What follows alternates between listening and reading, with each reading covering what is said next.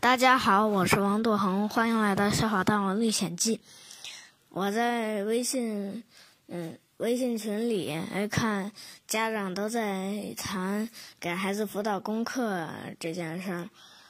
辅导功课的时候，一开始是风和日丽，后来就变成了呃狂呃狂风暴雨、闪电雷鸣、雷声大作。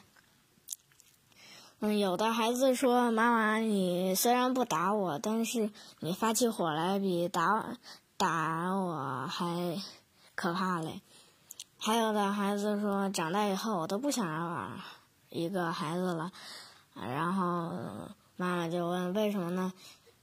孩子就说：“因为我看着你们就觉得累。”还有的家长为了鼓励孩子。嗯，就是说我小时候作业从来不用家长操心。